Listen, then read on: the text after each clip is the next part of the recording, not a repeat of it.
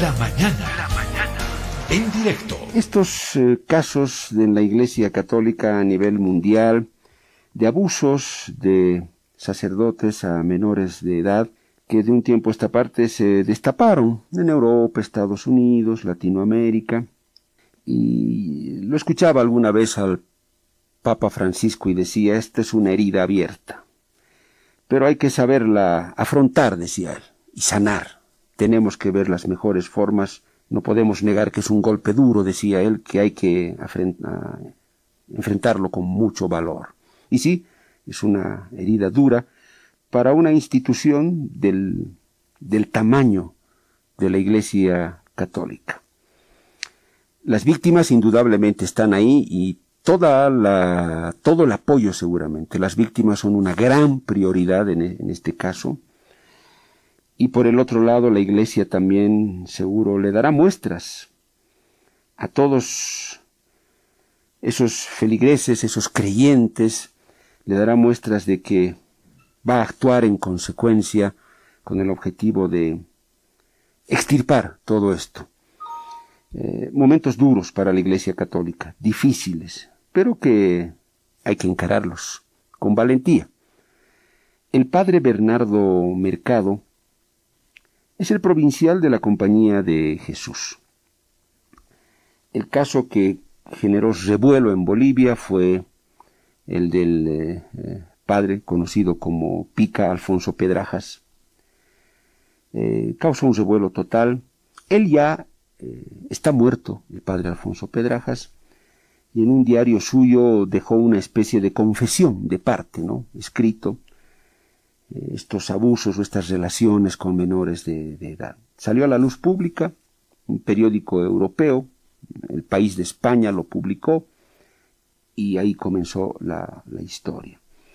Padre Bernardo, es un gusto tenerlo acá. Le agradezco y valoro mucho que usted haya aceptado venir a Herbol y conversar con, con nosotros. Padre Bernardo, mm, yo estoy seguro que usted ha meditado mucho este tiempo, estas horas, estas noches, estos días seguramente, o quién sabe ya hace más, mucho más antes sobre este problema. Si queremos detectar un origen, la causa por la que se dieron estos hechos en la Iglesia Católica ya a nivel general mundial, el que sacerdotes abusen de, menores sexualmente. Hipotéticamente, eh, padre, ¿hay un origen? ¿Han podido detectar una razón, causa por la cual se desató este en los actuales tiempos o tal vez también en anteriores? ¿Dónde habría que buscar las causas? Bienvenido, padre Bernardo. Muchísimas gracias por la invitación y la cobertura que nos brinda Herbol. Yo quiero valorar mucho el trabajo que está haciendo la prensa nacional. Yo creo que tenemos que unir esfuerzos para el esclarecimiento de estos casos y encontrar respuestas a, a las preguntas que me planteaba. Son preguntas de origen, son preguntas que nos tienen que dar respuestas para entender lo que pasó en el pasado. Por qué no eh, continúa pasando. Y cómo hacer que no pase más todo lo que estamos viviendo, porque nos estamos enfrentando a una situación de crimen, pero impresionante, de una magnitud eh, que escapa a las categorías humanas y nos mueve el piso no solo a la iglesia, a la compañía de Jesús en concreto, sino a la sociedad entera.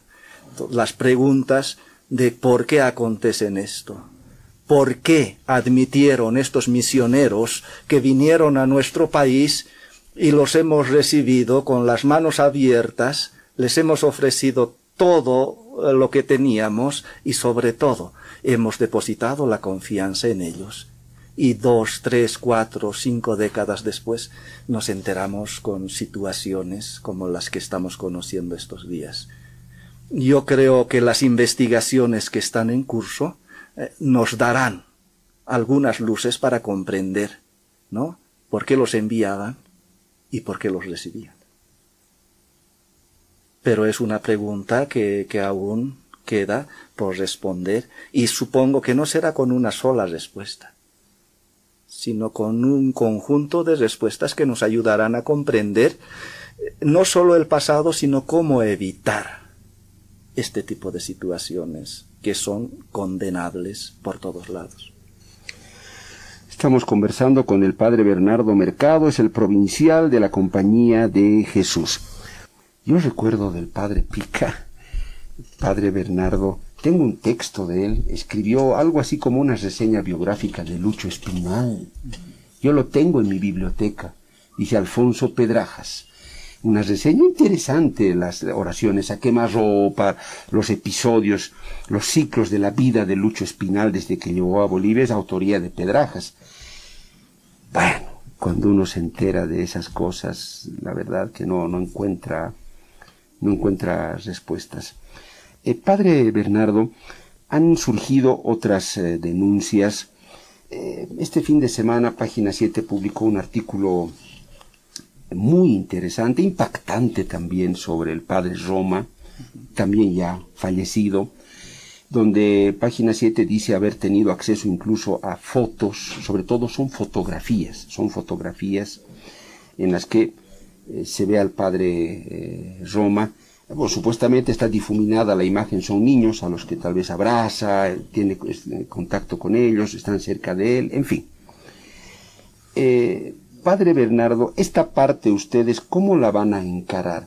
Porque van a, es normal que cuando se desata algo, se desborda, ¿no? Es como soltar una pita y comienzan, algunos se animarán, algunas víctimas a decir, sí, yo fui, fui violado, fui abusado. Otros se aprovecharán también, padre, es posible, hay que tomar en cuenta todas las opciones. Pero ante eso, ¿qué estrategia han optado ustedes? Eh, cuando vayan apareciendo estos casos o denuncias contra otros sacerdotes eh, jesuitas que ya murieron o están en vida, ¿tiene diseñado el, camino, la estrategia, la compañía? Reaccionar de inmediato ha sido difícil, pero no por eso con más clarividencia en las cosas. Hasta hace poco se hacían las investigaciones internas, ¿ya? y, se constataban los hechos. Es el caso de Roma, como ya la nota que hemos eh, publicado también en la página oficial de la, de la Compañía de Jesús, explica, explica un itinerario realizado. Pero hemos de reconocer que no todos los sistemas diseñados para este tipo son eh, los adecuados. Y estamos aprendiendo de la experiencia que hay que tomar otro camino. Por consiguiente, la Compañía de Jesús ha optado una nueva orientación que ya han ido viendo ustedes, que es que no existen más investigaciones internas de hoy en adelante y todo va a justicia ordinaria. Pero no podemos desentendernos de esta manera y decir, bueno, vayan a la justicia ordinaria. Esto sería una irresponsabilidad de parte nuestra. Y es en este punto en que nosotros como compañía de Jesús hemos reformulado el espacio de recepción de víctimas con la integración de nuevos eh, profesionales, ¿no? Eh, que puedan ayudar a las víctimas primero a acogerlas con empatía, con delicadeza, con humanidad, con interioridad. Difícil encontrar un perfil con, con estas características en este momento tan álgido. Pero, gracias a Dios, existen personas que pueden vivir el dolor de las víctimas y comprenderlas. Para eso, pues, eh, sigue la línea habilitada en nuestra página por donde se va recepcionando los casos. ¿Cuál es el procedimiento actual? para evitar precisamente este tipo de, situaciones y para esclarecer las situaciones que van sumando. Eh, la, línea habilitada, tanto por teléfono como por ah, internet, las redes sociales están en la página oficial de la compañía. La psicóloga recibe el caso de la víctima, hace un primer acompañamiento breve, porque no se puede demorar, Luego eh, eh, tiene la asesoría legal para asentar su denuncia en la justicia ordinaria. Y después hacer que el proceso de investigación siga su curso según nuestras leyes bolivianas. Padre, como periodista me, eh, me llega la siguiente duda y curiosidad. Yo sé que todas las víctimas, padre, normalmente eh, no todas hablan, muchas quieren la absoluta discreción y privacidad. Así es. Otras sí, son cuestiones de temperamentos, caracteres, en fin. Otras dirán, eh, sí, yo quisiera dar públicamente mi testimonio. Quiero hacer, por ahí, quién sabe, eso es una, hasta una especie de catarsis, ¿no? Para la persona. Padre, llegado el momento, si los medios consultáramos a ustedes de todas esas denuncias que han recibido o que van a recibir, si alguno de ellos quisiera contar y dar su testimonio, ustedes permitirían el contacto con los medios de los que quieran, no de todos, pero el que dijera, sí, yo quisiera dar un testimonio público, eh, podría ser, podríamos acceder a un contacto de ese tipo. Padre, ¿cómo van a manejar eso? Sí, todo depende de la víctima y hemos de respetar sus decisiones. Lo que no, no podemos animar es a que no haga la denuncia en la justicia ordinaria. Esto lo tenemos claro. Hemos de trabajar, puede ser que lleve su tiempo hasta que se anime a hacer la denuncia y nos vamos a responsabilizar de hacer ese proceso. En cuanto a su pregunta, dependerá mucho de la víctima. ¿No? Dependerá mucho de la víctima y nosotros estaremos dispuestos a canalizar eh, eh, su inquietud y, su voluntad de hacer, ¿verdad? En esto nosotros no podemos intervenir, pero sí podemos ayudar, ¿sí? Bien, padre. La compañía será querellante en todos los casos que van a ir a la justicia ordinaria, dice usted. La compañía de Jesús se convertirá, estará en todos los casos como parte acusante, denunciante. ¿Cómo va a ser eso? Esto vamos a dejar a criterio de la justicia ordinaria. ¿no? Ellos determinarán en qué situación eh, se pone la compañía de Jesús. Lo que tenemos claro es que nosotros estamos comprometidos con todas las investigaciones que se vayan a, a empezar y las que están en curso. Y muestra de ello es todo lo que he venido haciendo este tiempo. Eh, bueno, entonces la justicia seguramente eh, es posible que les diga, bueno, ustedes van a denunciar, son denunciantes, ustedes obrarán en consecuencia. Eh, eh, pero derivan los casos al Ministerio Público. Exactamente, sí. En este caso, padre, es importante la, la, víctima ya como tal, ¿no? Va y sienta la denuncia. Así es. Con nombre y apellido. Fulano de tal, yo quiero denunciar, que en fecha tantos fui, o qué, bla, bla, bla, bla, bla. Y ahí veremos en cómo colabora la Compañía de Jesús con información, en fin. Padre Bernardo, otro detalle la prueba para una violación. Qué difícil, ¿no? Qué difícil. Qué, duro. Eh, las mujeres han tenido que pelear mucho, padre, y usted lo sabe, porque antes de que hubiera la ley 348, llegaba una mujer a un juzgado, me han violado. ¿Pruebas? las pruebas. Y la mujer, ¿y qué quería usted? ¿Que le traiga el video? ¿Las fotos? ¿Qué quería? Es por eso que hoy en día el testimonio de la mujer tiene un peso jurídico fuerte ante la justicia cuando dice fui violada y da otros detalles. En este caso, padre, lo, propio, es muy duro un varón nada menos que, que llegue y diga, sí, yo fui abusado. Eso lo han analizado, padre. Eh, si ustedes tuviera, o las investigaciones que han hecho hasta acá internamente, ¿cómo han sopesado jurídicamente, si vale el término, cómo creerle a este señor o a esta señora que dice haber sido violado por un sacerdote, ¿cómo lo comprobamos? ¿O, les pidieron pruebas? ¿Cómo es ese mundo, padre? Es muy delicado. Es la palabra, ¿no? Es la palabra que está en juego, ¿sí? Y, es la palabra de la víctima. Y es un asunto muy difícil cuando el criminal está muerto. No hay contraste de, de opinión. Sin embargo, yo confío mucho eh, en las diversas eh, instancias eh, profesionales que, que, hacen posible el estudio de, de, este tipo de casos. Tenemos pues a los psicólogos para empezar, ¿verdad? A los psiquiatras, a los forenses. Es decir, yo creo que a nivel de ciencia en esto hay muchos recursos que hay que echar mano de ellos, ¿no? Siempre cuidando la víctima siempre cuidando a la víctima. Que al final eh, el protagonista del sufrimiento, del dolor, del resultado del crimen, es la víctima. ¿no? Pero yo eh, tengo tanta confianza en el intelecto humano y la ciencia que ha creado una gama de, de profesiones en humanidades que nos pueden ayudar a esclarecer estos casos. Eh, me pongo en el lugar eh, de ustedes, padre, y de la misma justicia, qué difícil.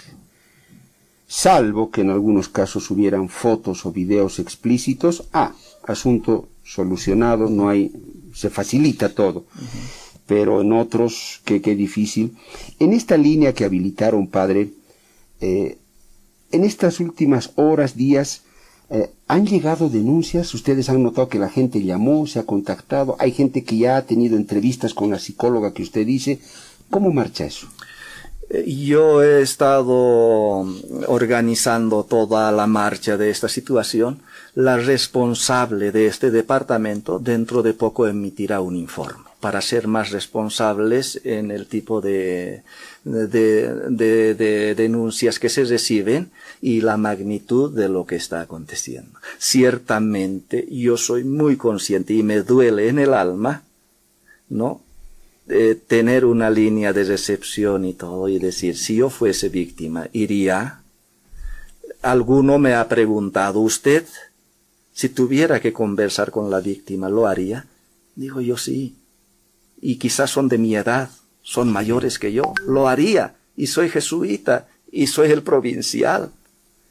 Pero digo, si yo fuese víctima, me gustaría ver enfrente a otro jesuita, trayendo a la memoria de aquellos que me hicieron tanto daño, o de aquel que me hizo tanto daño. Es una situación existencial. Intento comprender de ambas partes la dimensión de este crimen en la vida de las víctimas. Y ahí me supera. Me supera humanamente, me supera cristianamente y ni le digo como provincial. Pero yo me reafirmo en mi compromiso con la justicia para esclarecer estas realidades. No. Padre Bernardo, mm, usted me dijo, yo estoy haciendo lo que conciencialmente creo debo hacer. Seguramente como hombre de fe, como ser humano, Padre, al interior de la Iglesia Católica, no sé, yo imagino que de pronto, y se lo ha dicho, ya se lo ha denunciado, ah, habrían existido siempre corrientes que van en la tendencia o en la línea de, mejor no, no lo denunciemos, ¿para qué?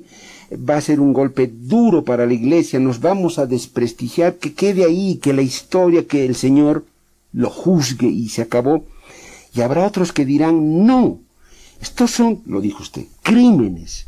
Y quienes los cometieron y están en vida los deben pagar. Es la mejor forma también de que la iglesia se muestre transparente, abierta ante la sociedad y ante los millones de personas que siguen a la iglesia católica en el mundo. Padre Bernardo, hay esas dos corrientes, eh, hay también esa, eh, ¿qué le digo? Esa disyuntiva al interior de la iglesia que la debaten, la discuten y es otro tema complejo, seguro. Sí, yo de la iglesia en general no sabría hacer en este momento un análisis, pero sí puedo hablar de la compañía de Jesús. Y los pasos que estamos dando realmente eh, creemos que son lo mejor para este momento, ¿no? Que hay que perfeccionar este modo de proceder que nosotros hemos optado, evidentemente, que tiene sus aciertos, ciertamente. Entonces yo creo que eh, con todo lo que estamos viviendo, como compañía de Jesús, hemos de repensarnos. Hemos de repensarnos en nuestra presencia. Estamos hablando de eh, sacerdotes eh, que ya están fallecidos. Y hemos de pensar en el presente y en el futuro para que no se repitan este tipo de crímenes. Y para ello tenemos que replantearnos, repensarnos y dar las garantías a la gente que sigue confiando en nosotros. Padre, ¿es pederastía o pederastia? Que ustedes que ya están locos con este tema, al final, ¿cómo, es? Lo que se estila decir mucho más es pederastia, ¿no? Pederastia. Sí, pero yo creo que es indistinto el uso. En el diccionario, claro, no figura con acento en la pederastia. El padre Bernardo, si bien ustedes van a derivar a la justicia ordinaria eh, las denuncias que vayan surgiendo de personas que habrían sido víctimas de abuso sexual de sacerdotes, hayan fallecido estos o estén con vida, pero en lo interno se va a hacer algo, claro, estos sacerdotes van a ser investigados por la justicia ordinaria, se va a dejar estrictamente en ese plano o internamente la compañía de Jesús está en otro trabajo o, lo deja todo a la justicia ordinaria? Sobre los crímenes que se están tratando y revelando día a día, dejamos en manos de la justicia ordinaria. Y hemos de colaborar con ella, con todo lo que haga falta porque lo que más queremos es eh, transparencia en estos asuntos, que se esclarezcan y que se tomen responsabilidades a quienes les corresponde. ¿Verdad? En ese sentido no hay, no hay eh, ninguna cosa paralela eh, sobre el respecto en este tiempo y en los tiempos venideros. Es una política de la Compañía de Jesús en Bolivia. Pero eh, a nivel interno hay otro tipo de procesos que son de prevención para este tipo de casos. Y para ello sirve el mismo canal abierto. Yo tengo clarísima la idea y la política de si hay un jesuita que está cometiendo crímenes de pederastia, se somete a la justicia ordinaria como ciudadano boliviano quedará suspendido.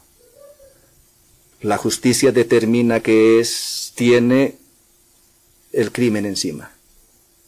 La compañía lo expulsa y se somete a la justicia ordinaria según la pena que le dicten. Es una política dura, pero es la que corresponde.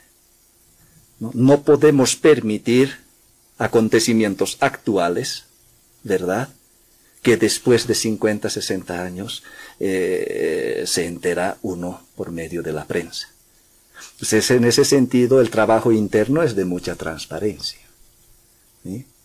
Y yo confío mucho en la justicia, para que realmente sea justicia. Porque no puede haber errores en la justicia porque estamos tratando de crímenes.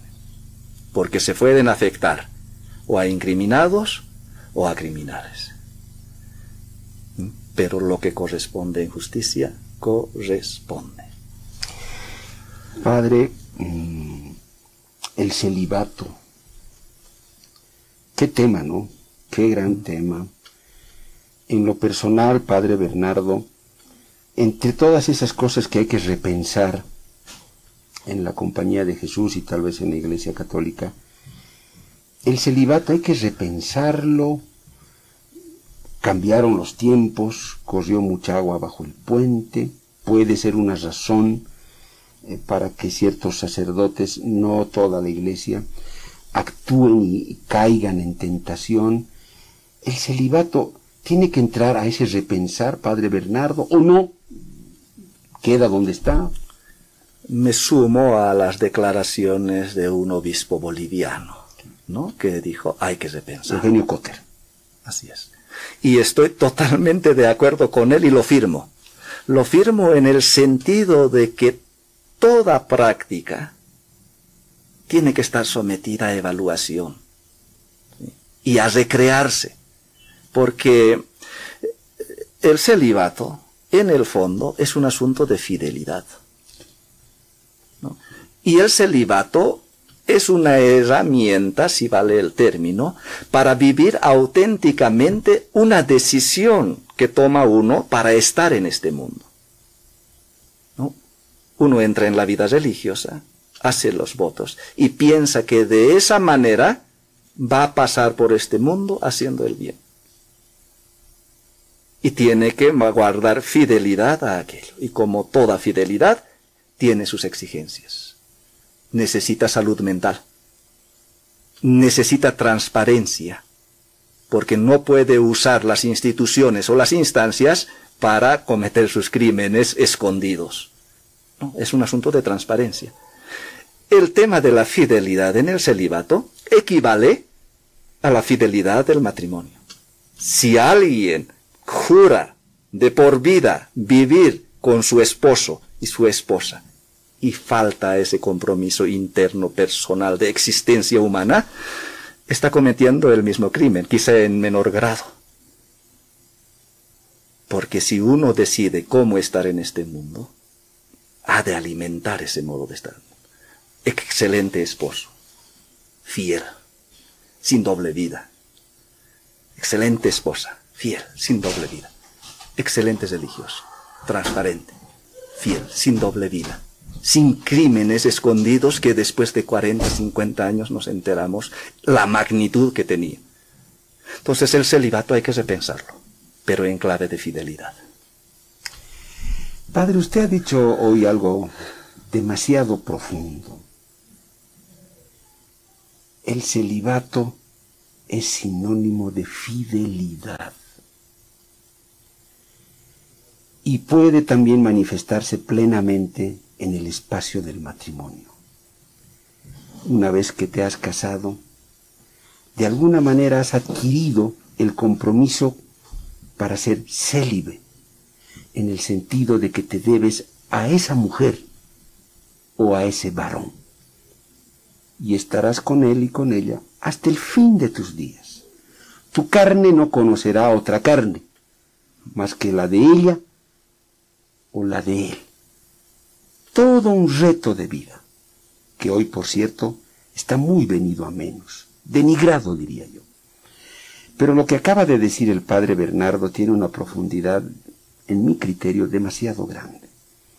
No tomen el celibato solo como el curita que no puede tener relaciones ni esposa, y ahí se acabó. A mí me importa un resto, me, me vale como miembro de la iglesia, eso es para ellos. De pronto el celibato ha estado siempre para todos quienes han estado casados y nunca se dieron cuenta que también ese puede ser un gran pecado o crimen. para pensar. El padre Bernardo dice, yo le pongo la firma a lo que dijo Monseñor Eugenio Cotter.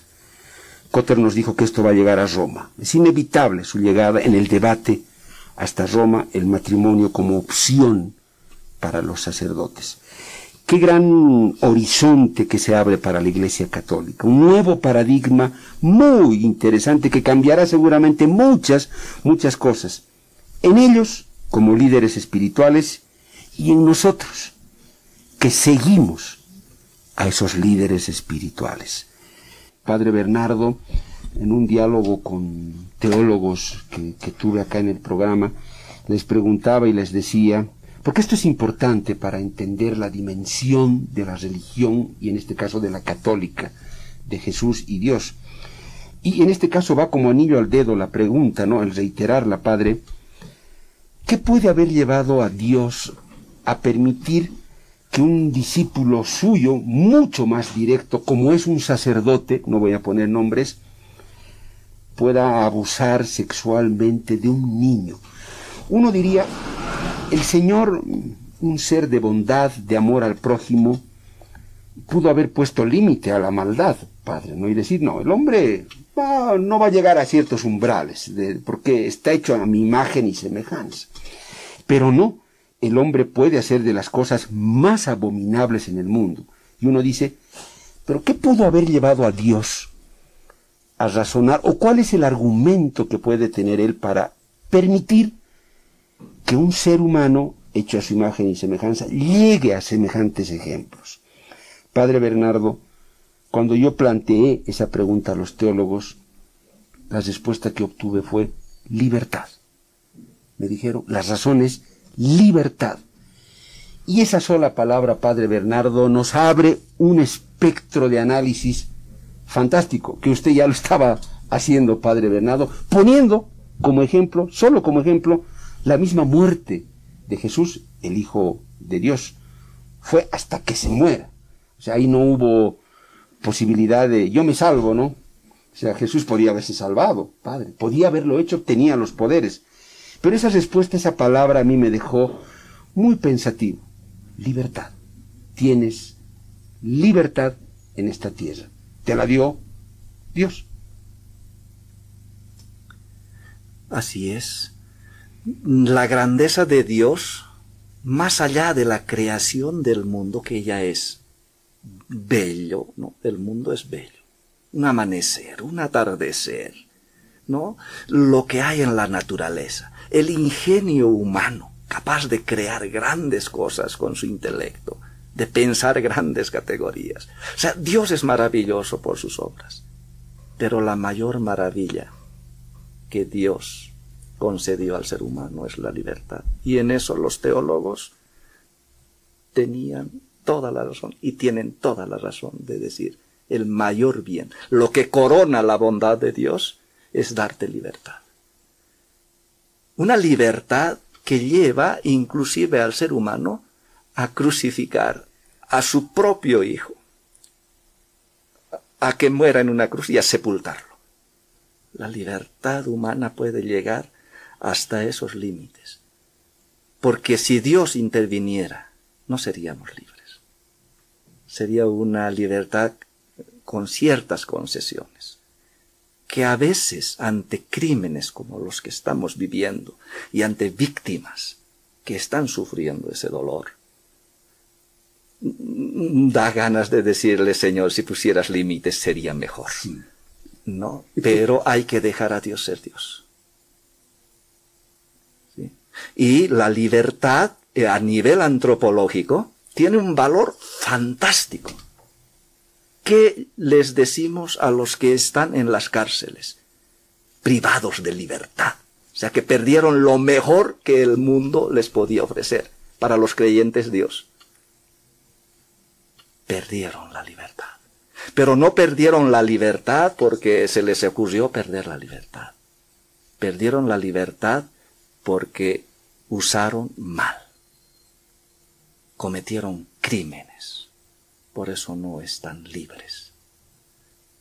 Entonces yo creo que es una categoría que nos tiene que hacer pensar no solo el mal uso de la libertad de, de nuestro prójimo, sino el uso de nuestra libertad. ¿Cómo vivo mi libertad? ¿Cómo contribuye mi libertad a la sociedad? Porque no hay que quedarse mirando simplemente la existencia individual. Somos seres de sociedad. ¿Cómo está ayudando a que este mundo sea mejor a partir de mi libertad? Y eso pasa por todo. Pasa desde el comportamiento en la casa con la familia, por el comportamiento, el uso de la libertad en el trabajo, en las relaciones extensas y en nuestra existencia. Padre, porque seguimos tan libres que todos seguimos crucificando, ¿no? Porque cuando violas a tu hija crucificas y de la manera más cruel. Así es. Cuando violas a una niña, cuando matas a tu madre, cuando ofendes a tu padre, cuando haces las peores barbaridades, esos crímenes en donde se descuartizan a las personas, es seguir crucificando, Padre Bernardo. Eres libre de seguir crucificando, pero hazte cargo, que así también llegará el momento en el que te hagan preguntas y te digan el por qué. Qué libertad, ¿no? Sí, sí, sí, sí, sí. Es tan maravilloso, pero por eso mismo también eh, de tanta responsabilidad y los sacerdotes también son libres. Sí, son libres. Violaron, abusaron, en libertad. La dio Dios. Pero llegará el momento del pedido de cuentas también. Porque sí, debe haber ese momento. Y probablemente ya dieron cuenta. Ya la dieron. Eh, lo cual no significa que acá no se investigue y se juzgue. Padre Bernardo, eh, yo quiero hacerle una pregunta más personal algunas más personales. Usted es boliviano, porque lo escucharán muchos y dirá, es eh, el padre Bernardo eh, Medrano, o Mercado, perdón, boliviano. Boliviano y paseño. Oh, qué bien. ¿Nació en la ciudad de La Paz? Así es. ¿Papás también paseños? Papás paseños, eh, mamá migrante, ¿no? Como suele acontecer con nuestra querida La Paz. Pero de la querida La Paz departamento. Usted es un sacerdote joven. Eh, es joven, eh, padre Bernardo, en relación a otros que tienen mucho camino recorrido en la Iglesia Católica, pero usted es, no sé si decir relativamente joven, pero es joven, padre. Dentro de las responsabilidades de la Iglesia hemos de, hemos de considerar que la Compañía de Jesús tiene una formación de las más largas dentro de las órdenes religiosas. ¿No? que rondan entre los 10 y 13 años de formación. Formación. Sí, y solo después se sale a ejercicio ya pastoral que llamamos, que puede ser asumiendo responsabilidades institucionales o meramente eclesiales como son las parroquias. Padre Bernardo, en esa confianza que usted también me inspira, porque ahora sí me inspira eh, tal vez un poquito más de confianza eh, al momento en el que usted entró a esta cabina y lo, lo conocí y lo vi por primera vez. Padre Bernardo, en su caso, el llevar adelante y sostener su celibato ha sido duro, padre. Es algo, es una prueba muy dura. La tentación es muy grande, es constante, y seguramente habrá algunas que son pruebas de fuego, padre. Lo que tú dices, la pasé, lo logré, arañé, pero lo logré. En lo suyo, en lo personal, le ha costado mucho vivir ese celibato. ¿Es duro, padre, o depende de quién lo viva? Eh, va más en la segunda línea. Y yo entré en la compañía de Jesús a los 21 años. Entonces no era ningún chiquillo. Conocía de la vida, había trabajado, ¿verdad? Eh, sabía lo que quería. Entonces no salí del seno familiar para ingresar en la orden religiosa, que como pasó con muchos, son vocaciones santas, muchas de ellas, ¿verdad? Pasan de, los 17 años a la compañía de Jesús antiguamente era muy común. Pero yo ya pertenezco a una generación de, adultos que optaban esta, esta vida. Y yo he intentado vivir con mucha integridad. Y, y, la iglesia tiene muchas maneras de hacer posible ello. ¿no? Es una, yo suelo llamarle a esta experiencia eh, de la siguiente manera, que la opción religiosa exige mística por un lado y ascética por otro lado. La mística consiste en creer profundamente y con todo el corazón que lo que estás haciendo es para un mundo mejor. Hay que estar convencidos de que tu decisión es la mejor de tu vida y que con ese currículum vas a pasar al otro mundo y te vas a presentar delante de Dios. Y eso vale también, yo suelo aconsejar mucho a los matrimonios. Tienen que tener mística, tienes que creer en tu matrimonio, en el bien de tus hijos, en la salud familiar, tienes que creer en que vas a lograr tus sueños, tienes que creer en lo que vas a hacer en esta vida y tienes que creer que te vas a ir contenta o contento de este mundo, habiendo consagrado tu vida de esta manera. Eso es mística. Y la ascética la mística sin ascética no sirve. La ascética es todo el empeño, voluntad y sacrificio que tienes que ponerle para aquello, porque nada de lo que crees es posible así de la nada. Necesita toda una vida, un modo de vivir, un estilo de vida para hacer posible lo que crees. Porque palabras solo son palabras. Mi cabeza puede mandar en mi plan místico, Bernardo, mañana te levantas y haces ejercicio a las cinco de la mañana. El despertador suena y puedo apagar el despertador y seguir durmiendo. Sí, sí, se puede. Pero si tengo ascética, no. Suena el despertador, me levanto y hago posible lo que mi mística manda a mi ascética. Entonces yo creo que eh, se vive de esta manera las opciones que hacemos y yo la vivo en esas dimensiones. Padre, podríamos estar acá horas, yo le aseguro usted y yo hablando. Tengo la sensación que podríamos estar horas y a veces se han tejido una serie de mitos y dogmas en torno a la iglesia que siento que la han encapsulado demasiado ante los ojos de quienes somos católicos. Probablemente eso haya que repensar.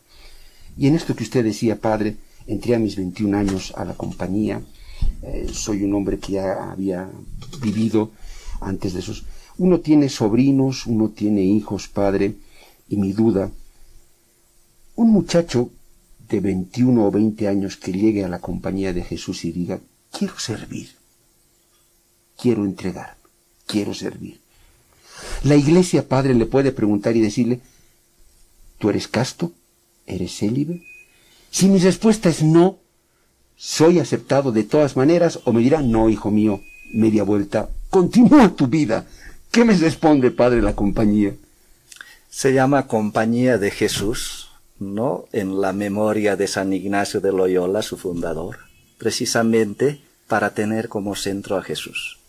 Deberíamos llamarnos ignacianos, como derivan muchas congregaciones y órdenes religiosas del nombre de su fundador. No, somos compañía de Jesús. Y hay que contemplar la compañía de Jesús en la Biblia. ¿Quiénes estaban al lado de Jesús? Pedro, Juan. Y estos días en mis reflexiones y meditaciones propias a mi vida religiosa para sostener mi fe, decía, y hubo Judas. También. Y estuvo con Jesús y al lado. Compañía de Jesús. Todos ellos, además los que citó, casados, con hijos y con familias. Y fueron fundadores, la Pedro, la piedra eh, fundamental de la iglesia. Hay mucho que reflexionar al padre Bernardo. Mucho que reflexionar. Y volver a las fuentes. Volver a las fuentes. Y volver a las fuentes para mí en la compañía de Jesús es un grado de humildad.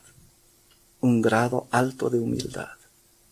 ¿Dónde está la mínima compañía de la que hablaba San Ignacio de Loyola?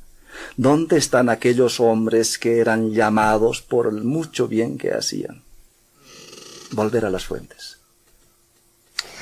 Padre Bernardo, fue un gusto conversar con usted, porque no hemos hablado meramente de los casos de pederastia, hemos entrado a explorar otros terrenos que me sirven a mí como ser humano en lo personal, estoy seguro que le sirven también a usted y ojalá que a la audiencia.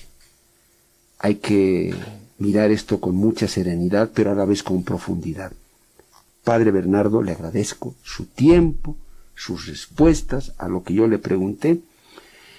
Pudieron haber sido preguntas muy osadas o no, pero usted las respondió y creo que eso hay que valorarlo. Ojalá, Padre Bernardo, que no sea la última vez que usted charle conmigo, ya sea acá o por teléfono o en cualquier otra circunstancia. Le agradezco mucho, Padre, su tiempo y, valoro su presencia. El agradecido soy yo con usted y a este medio de comunicación, Herbol, ¿no? por darnos este espacio para, para tratar estos temas que nos corresponden y que tenemos que sacar lección. Muchas gracias. La principal autoridad de la Compañía de Jesús, el Padre Bernardo Mercado, estuvo acá con nosotros. Habló, dijo lo que dijo, y usted seguramente, a usted le toca también la reflexión.